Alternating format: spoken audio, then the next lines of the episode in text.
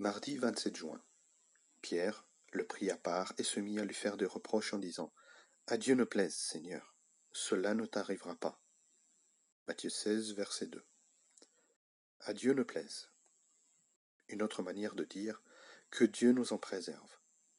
Devant un événement fâcheux susceptible d'arriver, comme une catastrophe, une épidémie, un problème majeur pressenti, à tort ou à raison, on en refuse la possibilité.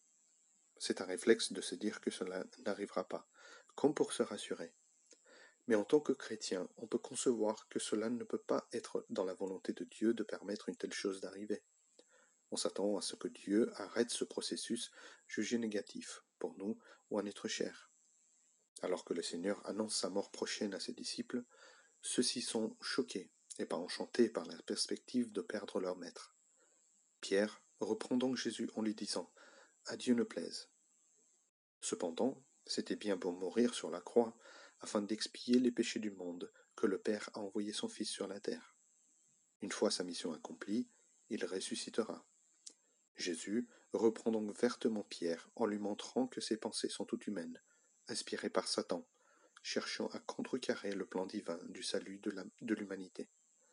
Veillons donc à aligner nos pensées sur celles de Jésus, en disant toutefois que les choses se passent, non pas comme moi je le veux, mais comme toi tu le veux.